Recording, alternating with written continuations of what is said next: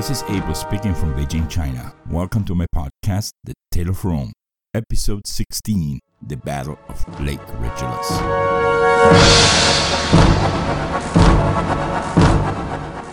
Last week, we left off with the siege of Rome and how Mucius gave King Porsenna the scare of his life by telling him that the Romans were going to kill him sooner or later. Instead of burning him alive, Porsenna set Mucius free. Two hours later, as soon as the sun came out, a delegation of Etruscans marched towards Rome, bearing their standard flag aloft, meaning peace. They were on foot and kept a continuous step. The signing of a peace treaty took place an hour later. But before we talk about signing peace treaties and such, and how those treaties were actually signed, let's quickly head over to the Latin word of the week. Alright, so last week we had the word in situ, In situ is another one of those words that found its way into modern languages, and so more people than you would actually think use the words in situ today. Yep, the words in situ can still be heard today and on a daily basis, both in liturgical speeches in Catholic churches all over the world, as well as in the legal profession, especially when it comes to lawyers who try to sound well studied in Latin. In other words, in situ is another one of those phrases like habeas corpus or ipso facto, which have not ceased to be used even though the language they stem from hasn't been used by any true nation for more than a millennium and a half. In situ then means in the original place or originally. But if you really want to focus on the importance of in situ, aside from civil codes or religious ceremonies, go to Wikipedia and see that in situ has special meanings in archaeology, physics, social sciences, computing, mining, medicine, and I haven't named half of that list. As an example, in computer science, an in situ operation can mean an operation that can be performed in the original place, meaning a backup of a system that does not require the system to be turned off to do the backup is an in situ backup. In archaeology, it is said that an artifact is in situ when it is in the place where it was originally discovered. I think we can see the logic here, so really quickly, let's go to the word of the week for this week. The word of the week for this week is Curia Regis. Uh huh, two words again. C U R I A space R E G I S.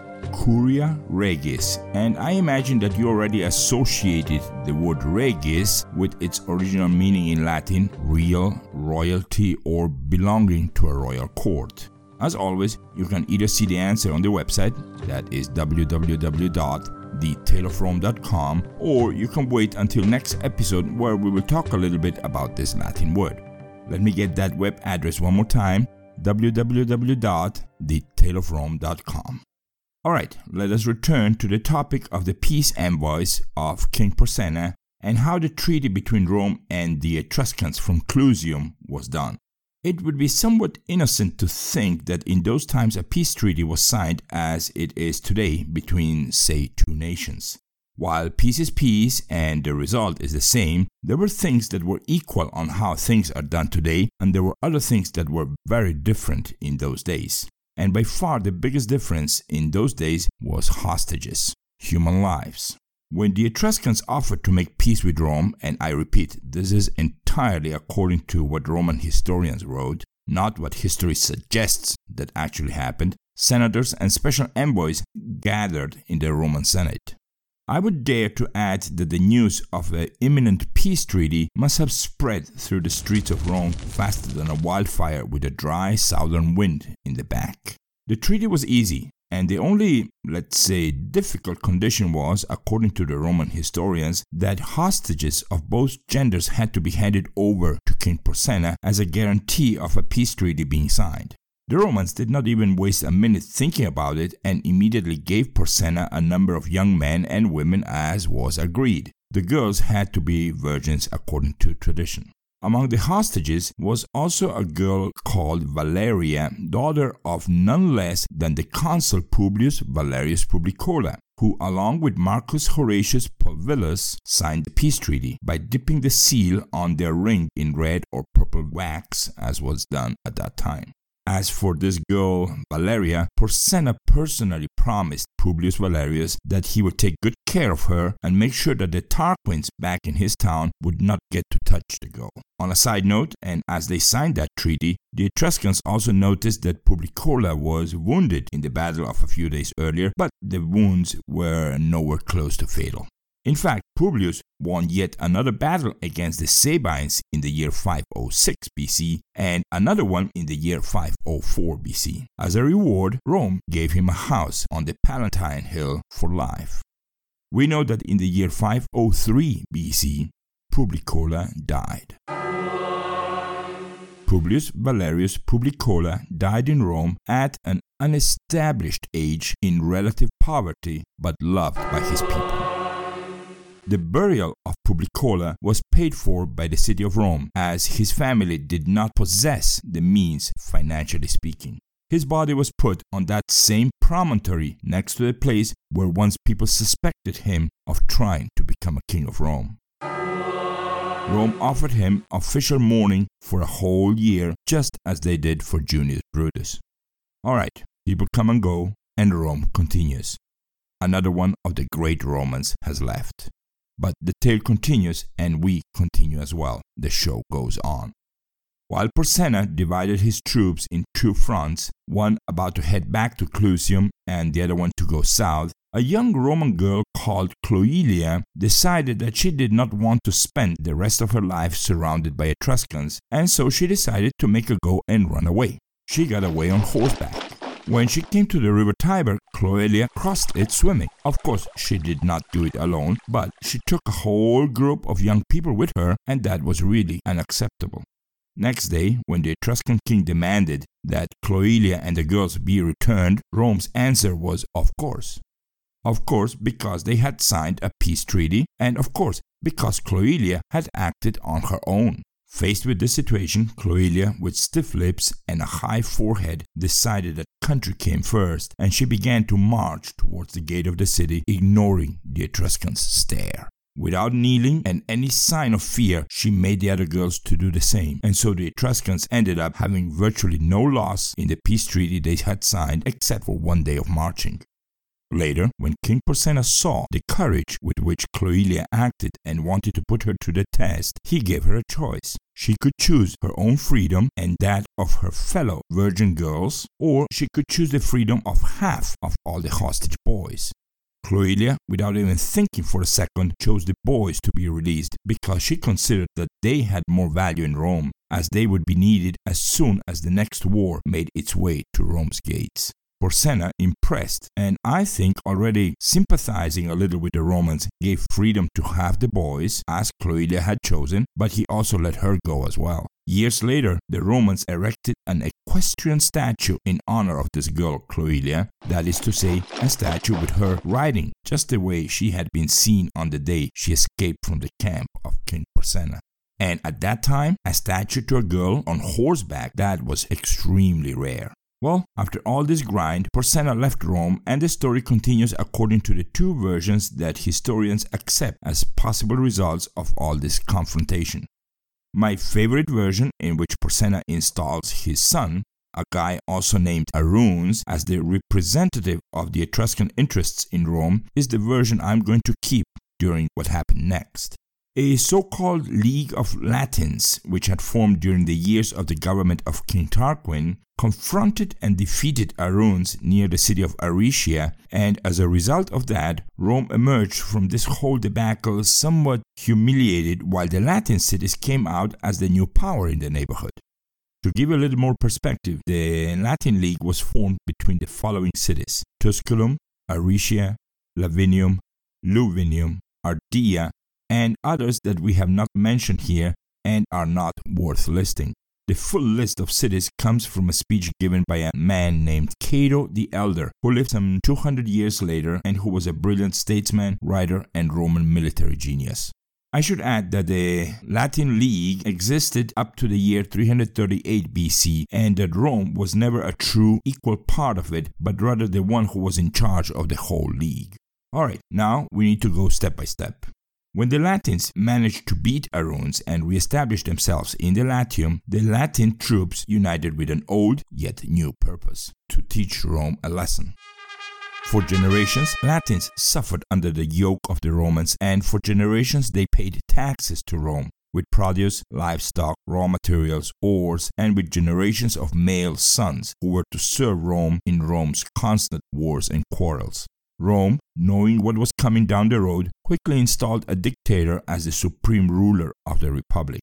The dictator's office, while contradicting the democratic spirit of the times, had two somewhat peculiar conditions. One, the dictator received a charge for only six months, and he would be re elected in the Senate only if the threat was still on. And two, the dictator responded to nothing and to no one. He did not need stamps, permits, or any type of approval from senators, bureaucrats, or magistrates. That is, when someone had to do something very quickly, without any censorship, without buts or ifs, the Senate chose a dictator, and that was it. Cut through the red tape. The dictator, once the Senate handed him the keys of the city, and the fasces, which by the way did include the axe thrust between the rods, had to choose his sub dictator, who was called the master of the horse, in Latin, magister equitum. This guy only reported to the dictator and nobody else. Period. No one else could censure, criticize, or discuss the orders of a dictator, and all legislative functions of Rome were suspended for the duration of the dictatorship, with the only exception of the tribune of the plebes, but these still did not exist in Rome for another 10 years. Although over time the dictator's powers widened, including making peace and war and condemning death without the possibility of appeal, there were things a dictator was not allowed to do. He could not dispose of the public treasury without the prior authorization of the people, nor could he abandon the confines of Rome. He was also obliged to account for his acts as soon as his dictatorship ended. Well, the senators chose a guy named Aulus Postumius Albus to get Rome out of its problems. These problems were already looming on the horizon and they were wielding the flags of the Latin League. Postumius was born in one of the richest families of Rome, and he was the first prominent member of the gens Postumius. Great, let's go with the battle and how it went on. Everything that really happened in the battle is somewhat tangled in fog, but I try to summarize it the whole day as it went in the following 10 points. 1. The Battle of Lake Regillus took place in the vicinity of Rome, rather southeast of Rome, in a region where there was a lake at that time, which was inside the remains of a volcanic crater. That lake was drained some 100 years later. 2. The approximate year of the battle is the year 496 BC. 3. This was the last time Romans had to fight against other Latin forces for more than 150 years, because after this battle, all the Latins returned to the same place where they had been before, right under the yoke of Rome. 4. The Romans defeated the Latins, but the battle was very hard in the beginning, as it is known that the forces had to be divided into four fronts during the first stage of the fight. One of these fronts was directed by Aulus Postumius Albus. Another front was directed by a guy named Titus Aebutius, who was Postumius' master of the horse. Aebutius was originally from the northern part of the dominions of Rome and was mortally wounded on that day. But before that, he managed to annihilate Octavian, who was at the front of the opposite flank, and that, if you guys remember, he was the son in law of Tarquin the Proud, as well as the dictator and tyrant of Tusculum. 5. As you can imagine, the Latin League had a special guest on that day. Yep, I'm talking about Tarquin the Proud. He was right in front of the right flank of the Latin forces. This will be the last time we'll see Tarquin trying to retrieve the throne of Rome by force. It is said that the presence of Tarquin made the Romans fight even harder on that day. Personally, I believe it. 6. Another of the battlefronts was led by Titus Herminius Aquilinus, who was one of the two guys who fought alongside Horatio Cocles on the day they burned the bridge in front of the Etruscan army. Titus Herminius was wounded with a javelin when he tried to get off his horse to finish off Octavius, whom he hated personally. 7. The fourth battlefront was directed by a certain Marcus Valerius Volusus, who was none other than Publius Valerius Publicola's brother. When Valerius spotted the old Tarquin on the field, he thrust his horse into a gallop, but before he was able to approach Tarquin, a spear thrown from one side pierced his chest, and Valerius died in the same instant. It was at that time that for two whole hours the battle seemed to be going for the Latins. It was to be the end of Rome. 8. Aulus Postumius, seeing that the situation was deteriorating, ordered his cavalry to surround and provoke the cavalry of the Latins. When they began to follow the Romans, Postumius ordered them to ride right through their own infantry forces, and then, when they were close enough, to dismount in a single jump and quickly join the Roman forces fighting hand in hand against the Latins, taken by surprise by such a move. This ingenious move tipped the balance in favor of the Romans, and it was then that something even more bizarre happened. The historian and personally my favorite storyteller, Titus Livius, aka Livy, says that the divine divine twins, Castor and Pollux, whom we mentioned in episode 2, decided to get off the skies and become two riders and fight alongside with the Romans. Oh well, I have to say, how can anyone lose if the gods themselves fall out of their clouds or pantheons and decide to fight right next to you? 9.